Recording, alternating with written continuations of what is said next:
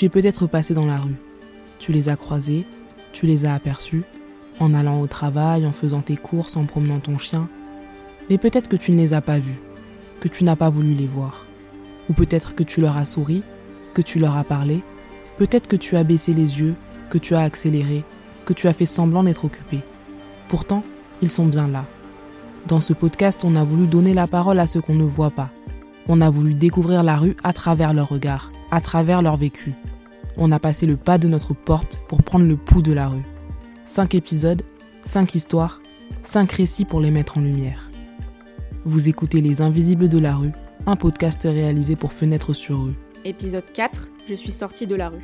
Bonjour, je m'appelle Aktham. Moi, c'est Jeanne. Dans la rue, il y a celles et ceux qu'on ne veut pas voir. Et pourtant, ils sont bien là. Sur les bancs, sur les trottoirs, sous les porches, sous les ponts.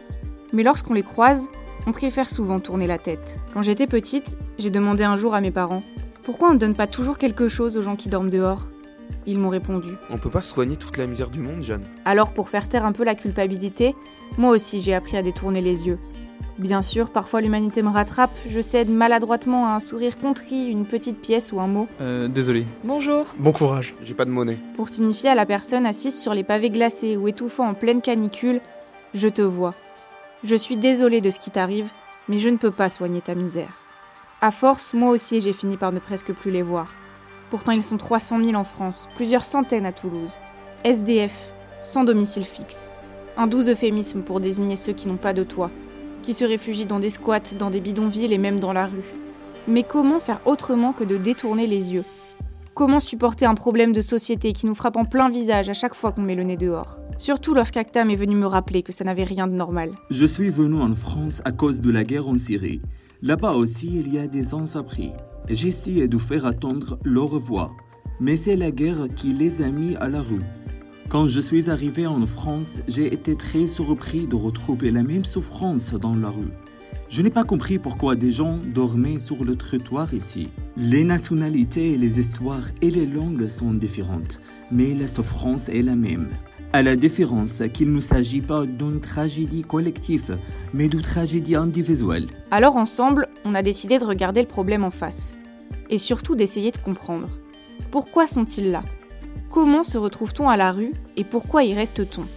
La meilleure chose à faire était encore d'aller en parler aux premiers concernés.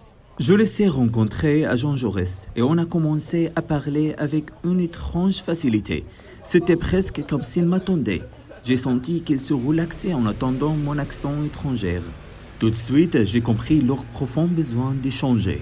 J'ai rencontré des migrants à la recherche d'asile, des Français tombés dans la pauvreté, et même certains qui avaient choisi la rue comme une passerelle pour la liberté. Moi, j'ai préféré suivre une maraude, parce que les rencontres me paraissaient plus faciles comme ça. Et sûrement parce que je savais qu'il serait plus facile de confronter la misère accompagné de ceux qui essayent de la soigner. C'est comme ça que j'ai rencontré Alicia. Elle a fondé les Piafs de la rue, une association de maraude. Comme nous, elle a voulu arrêter d'ignorer les SDF. On s'est juste dit, on prend le moment présent, on sait que ces gens ils ont besoin d'aide, mais nous on n'a pas envie de les ignorer, donc on les ignorera pas et on va les aider comme on peut quoi.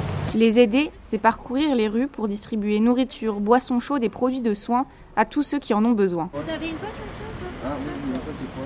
C'est dentifrice, Pendant que nous marchons, Alicia me raconte sa première maraude. C'est un monde où il y a énormément de préjugés en fait et c'est ça le vrai problème je pense.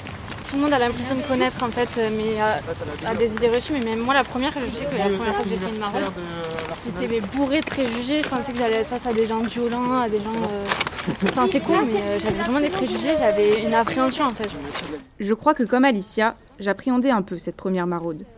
Malgré moi, j'étais aussi bourrée de préjugés et sûrement un peu intimidée. Mais finalement, j'ai découvert quelque chose de très simple.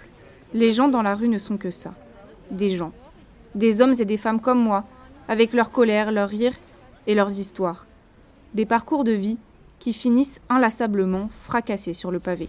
J'ai été exproprié, j'ai été expulsé de ma petite maison, j'ai perdu ma femme qui est morte il n'y a pas longtemps. Donc je me suis retrouvé dans un système de, de galère. Il fallait que je paye des frais euh, médicaux pour ma femme parce que tout n'était pas remboursé. Moi j'ai une petite retraite, euh, donc je me débrouille avec ma petite retraite. Et si je veux manger, je me le paye. Si je veux euh, manger dans un restaurant, bon, je mange dans un restaurant, mais les pauvres ils sont fermés en ce moment, ça commence à me taper sur les nerfs. Bon, les bars aussi, un petit verre de temps en temps, bon, mais. Antoine est un monsieur d'environ 70 ans. À notre arrivée, il ne demande rien d'autre que des livres.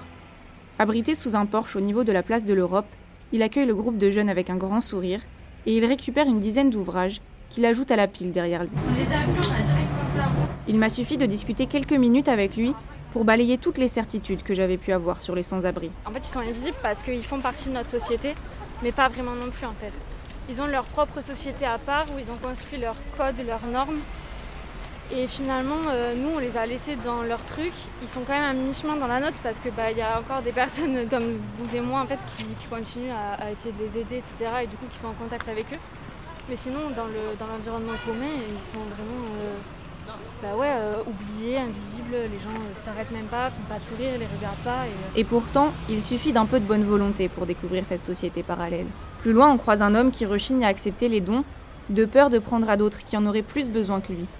Il finit par accepter de la nourriture et quelques vêtements, mais insiste pour donner en échange des petites babioles qu'il vend pour se faire un peu de sous. Un souvenir de ma part, choisissez un. Et il y a une cursesse, ça vient de l'armée. Sinon, vous faites un petit concert.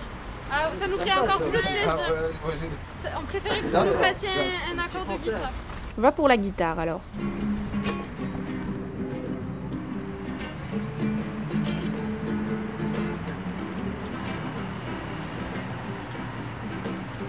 Après cela, les rencontres s'enchaînent. Un jeune homme tranquille qui accepte volontiers de la nourriture. Une jeune femme, peut-être plus jeune que moi, dont les vêtements de qualité tranchent avec sa situation. En larmes, elle demande de l'aide et accepte des produits de soins qu'elle fourre dans son sac à main blanc. Elle a été expulsée de chez elle à cause d'une colocation mal organisée. Cela fait deux mois qu'elle dort à l'hôtel. Elle travaille mais n'arrive pas à trouver un logement.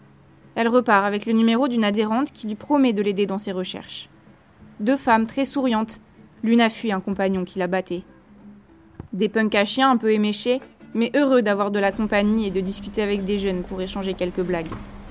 Cette maraude m'a permis de découvrir tout un pan de ma ville que je ne connaissais pas, et surtout de faire la rencontre de ceux que je ne veux jamais voir, de mettre des noms et des histoires sur leur visage, de démystifier cette société à part qui nourrit autant l'imagination que la culpabilité.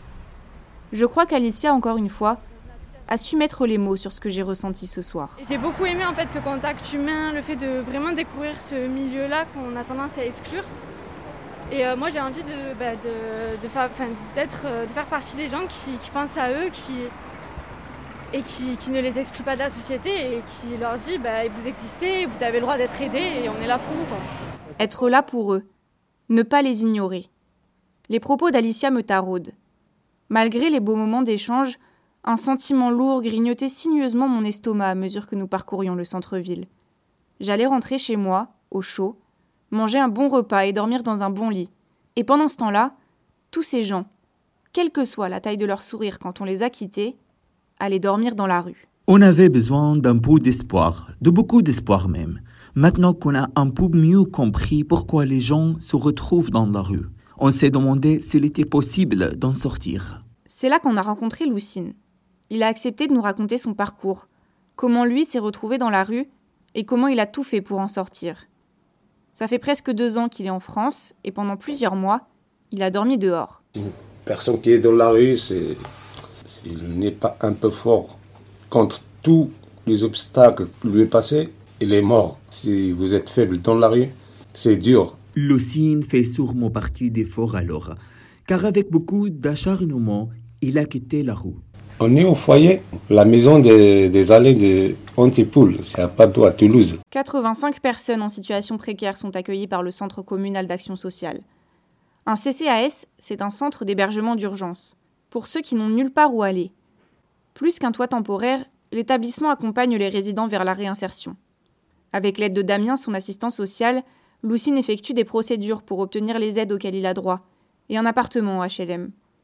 Mais pour arriver où il en est aujourd'hui, il a traversé pas mal d'épreuves. Et on sent bien que cette expérience a laissé des traces. Il n'y a rien dans la rue. Être euh, sans abri, ça veut dire sans abri. Il n'y a rien.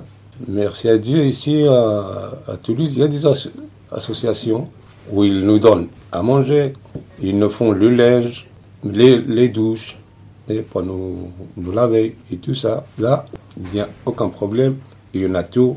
Pour l'hygiène et la bouffe, on n'avait aucun problème. Il nous raconte que grâce à sa force, l'expérience de la rue n'a pas été si dure. En tout cas, il résiste. Il évite les pièges de l'alcool, de la drogue. Il évite les bagarres. Il entretient des relations aussi cordiales que possible avec les autres SDF. Pour autant, il n'y retournerait pour rien au monde. Avoir un, doigt, euh, un toit, c'est totalement différent. Maintenant, euh, la personne, il est au chaud, il mange chaud, prend sa douche quand il veut, il dort quand il veut. Totalement différent à, la rue. Il est clair que Lucine préfère mille fois le foyer. Pourtant, 9 rue d'Antipoul, c'est loin de l'hôtel 4 étoiles. La déco est vieillotte, voire carrément inexistante. Le bâtiment typique des années 80 ne respire pas la nouveauté et le confort. Le réfectoire fait penser à une vieille cantine scolaire, les couloirs sont si étriqués qu'il est difficile de se croiser. Impossible de visiter les chambres, mais les photos de la brochure parlent d'elles-mêmes. Deux lits dans une petite pièce séparée par une fine cloison qui ne va pas jusqu'au plafond, c'est toujours plus d'intimité que d'être endormi sur le trottoir à la vue de tous les passants. Il y a une bibliothèque, pas grande, mais c'est toujours mieux que de regarder les pieds de ceux qui passent sans tourner la tête. Et s'il n'y a qu'une petite télé pour tout le monde, elle a le mérite d'exister. Et puis les sourires de l'équipe sont accueillants. Ils respirent la sincérité lorsqu'ils nous parlent de leur mission et de leur envie d'aider les autres. De recoller au moins en partie les vies brisées qui passent par ces murs. Mais quand Damien nous dit que certains résidents passent plusieurs années ici avant de trouver un logement définitif, je ne peux m'empêcher d'avoir un pincement au cœur. C'est mieux que la rue, mais c'est loin d'être assez. Et pourtant, les plaisirs sont chers. Lucine a mis de temps avant de s'y faire accueillir. Avant ça, il a été logé à droite, à gauche. En tout, il a été six mois à la rue. J'ai passé alors mars, avril, juin. Et son premier jour d'or, il s'en souvient encore. Premier jour, c'était à Toulouse. À Toulouse, euh, si je me rappelle, était le 15 mars 2019. Mais j'ai jamais dormi dehors avant cette date-là. Avant ça, il a été en Espagne. Il est venu en France chercher du travail. Moi, je, je fais comme cuisinier. Toute ma vie, j'ai fait la cuisine. Et si vous connaissez, je viens de, de Périnée. Ici, c'est à côté, c'est la frontière avec la France. De ce côté de Saint-Gaudens. Moi, j'étais bien, j'avais mon travail, mon appart. Lucie n'a aucun mal à se livrer. Il ne cache pas ses émotions et il raconte en détail son histoire. C'est important pour lui de partager. Mais quand on lui demande pourquoi il est parti d'Espagne, voilà ce qu'il nous dit. Il y a des facteurs, par exemple, des problèmes familiaux. On n'en saura pas plus, seulement qu'à partir de là commence la descente aux enfers. Ça a été dur, ça a été dur les premiers, premiers mois ici à, à Toulouse. Je prenais un petit coin et voilà, je faisais ma, mon lit, euh, mon matelas et dormir. Et c'était sur un bon, même. S'il y avait des difficultés, grâce à Dieu, j'ai commencé à travailler, comme tout le monde. Mais avec euh, la desgracia, comme on dit en, en espagnol, ça m'a passé ça de- d'avoir l'accident. Bon, là, il va falloir qu'on rembobine un peu. Parce qu'avant l'accident, il s'en est passé des choses. Retour au début, quand Lucine arrive à Toulouse, donc. Après quelques temps dans la rue, il trouve un premier hébergement. Et là, j'ai connu un, monsieur de la région berbère, d'où je suis. On a fait un- une petite connaissance. Et lui, il, a- il avait un appartement. Même il ne payait pas. Comme clandestin, je ne sais pas comment, comment dire. Moi, je ne le savais pas. Il m'a accueilli pendant deux mois. Mais euh, il était expulsé. Retour à la rue donc, mais pas pour trop longtemps. Un vigile que Lucine croise souvent lui propose un toit. Ou plutôt un lit contre un petit loyer. Il voulait m'aider, d'accord, il voulait m'aider. Et voilà, une fois, je lui, je lui dis, voilà, j'ai j'ai commencé à travailler, merci. Maintenant, je cherche un logement. Alors, ce qu'il m'a dit, qu'il a un lit. On était trois ou quatre personnes. Ça a duré presque six mois. Lucine travaille, il a un logement, mais ça ne dure pas. Les deux hommes se disputent, une histoire d'argent. J'ai pris mes affaires et j'ai sorti de... Il pleuvait, je me trouvais dans la rue. C'est pendant le, le confinement. Les hôtels étaient fermés, le métro aussi. Alors j'ai dû passer la nuit dans la rue. Et comme il pleuvait, alors j'ai trouvé un petit coin un peu chaud. Et j'ai dormi un peu. Et une dame qui ne qui m'a pas vu, à 10h30 du matin, et il m'a pas vu, il s'est relu dessus. Voilà, l'accident. Lui qui avait toujours tout fait pour s'en sortir se fait écraser les jambes. Par une conductrice inattentive ou peut-être mal intentionnée. La voix de Lucine est chargée d'émotion lorsqu'il en parle. Le voilà qui se retrouve dans un centre médical Mais là encore, pas pour longtemps. Je suis parti de là et ils m'ont foutu dehors, ça c'est clair. Alors j'ai vécu deux ou plus de deux mois dans la rue, mais en appelant au 115 chaque jour, chaque jour, chaque jour. C'est là que commence la bataille acharnée pour retrouver un hébergement. Il cherche de l'aide. Un ami lui suggère alors une avocate, Mathilde Bachoulet. Elle est spécialisée dans le droit des personnes étrangères. Il m'a dit voilà, il faut voir avec euh, Madame Mathilde Bachoulet, que c'est l'avocate qui m'a trouvé cette solution. Lucine, il est venu me voir, euh, il était à la rue depuis déjà deux mois, euh, à la suite d'un accident de la route qui lui a fait perdre son travail et euh, son logement. Et moi j'ai récupéré le, relevé d'appel du 115, il appelait tous les jours, sachant que le, le 115 c'est très difficile à joindre, il faut appeler 40 ou 50 fois par jour pour réussir à les avoir. Bonjour, vous êtes au 115 de Haute-Saône, le numéro d'urgence sociale pour les personnes sans abri. Nous vous invitons à patienter, un de nos conseillers va vous répondre. Nous vous invitons à patienter. Un de nos conseillers va vous répondre. Nous vous invitons à patienter. Donc euh, il avait vraiment une, une vraie volonté de, de s'en sortir. Et il y a 10% des appels au 115 qui sont euh, décrochés seulement moins de 10%. Donc il appelait tous les jours, mais chaque jour on lui disait qu'il n'y avait pas de place. Comme Lucine, beaucoup de gens qui n'arrivent pas à trouver un logement par eux-mêmes se tournent vers le cabinet de Madame Pachoulet. Souvent c'est des personnes qui viennent nous voir parce qu'elles ont euh, déjà appelé le 115 ou fait des démarches auprès de, structures. Alors euh, c'est quand même souvent le 115, ça peut être aussi euh, une demande d'hébergement dans le cadre de la loi DALO. Petite pause. Si comme nous le droit c'est pas trop votre truc, un petit point sur la loi DALO. Ça veut dire droit au logement opposable. Il y a aussi le DAO, droit à l'hébergement opposable. Ça veut dire que depuis que ce texte a été instauré en 2007, plus personne ne devrait dormir dans la rue. Toute personne dans le besoin a le droit à un hébergement d'urgence ou un logement social. Mais ça, c'est en théorie. L'hébergement d'urgence est complètement saturé. C'est pour ça que les gens viennent nous voir pour faire des recours. C'est parce que du fait de la saturation euh, des hébergements d'urgence, euh, les personnes doivent faire des recours. Avec Lucine, Mathilde tente aussi un recours, mais sans garde d'espoir. Il est venu me voir, on a réfléchi ensemble à faire un recours. Je lui ai dit que ça avait quand même peu de chances de marcher parce qu'au regard de sa situation, homme, seul, euh, pas de gros problèmes de santé. Alors il avait certes été accidenté, mais c'était euh, en cours d'amélioration. Je l'ai prévenu que si on faisait un recours, ça avait peu de chances de marcher. Et ce recours a effectivement échoué. Et finalement, il a continué à appeler le 115 tous les jours, tous les jours, tous les jours. Et au bout de trois mois, il a fini par être euh, hébergé par, par le 115. Enfin, Lucine sort de la rue. Et il sort plus fort. Pour une personne qui est forte, il va sortir fort encore. Mais s'il est faible, c'est la ruine. La rue, il peut euh, me renseigner, me montrer comment vivre après, comment vivre. Le plus dur est passé. Mais ce n'est pas encore tout à fait fini pour le signe. Il est dans un hébergement d'urgence, donc dans une, des conditions qui restent quand même euh, assez précaires. C'est un hébergement qui n'a pas vocation non plus à durer euh, de manière indéterminée. Mon projet, maintenant, j'ai fait les démarches d'un logement social, les HLM et tout ça et être bien, bien récupéré, bien guéri, et que je reprenne mon travail. Je pense que sa situation, elle finira par s'améliorer du fait qu'il travaille. Enfin, en tout cas, là, il était en arrêt de travail, mais il doit pouvoir retrouver son travail, en espérant que ce sera juste euh, temporaire dans son, dans son parcours de vie. Lucine est sur la bonne voie. Il a commencé à reconstruire une vie stable. On sait qu'il fait partie de ceux qui ont eu de la chance, que beaucoup n'ont pas les capacités pour s'extirper de la rue comme il l'a fait mais il nous a redonné de l'espoir. Vous venez d'écouter Les Invisibles de la rue, un podcast à retrouver sur toutes vos plateformes et sur notre site internet fenêtre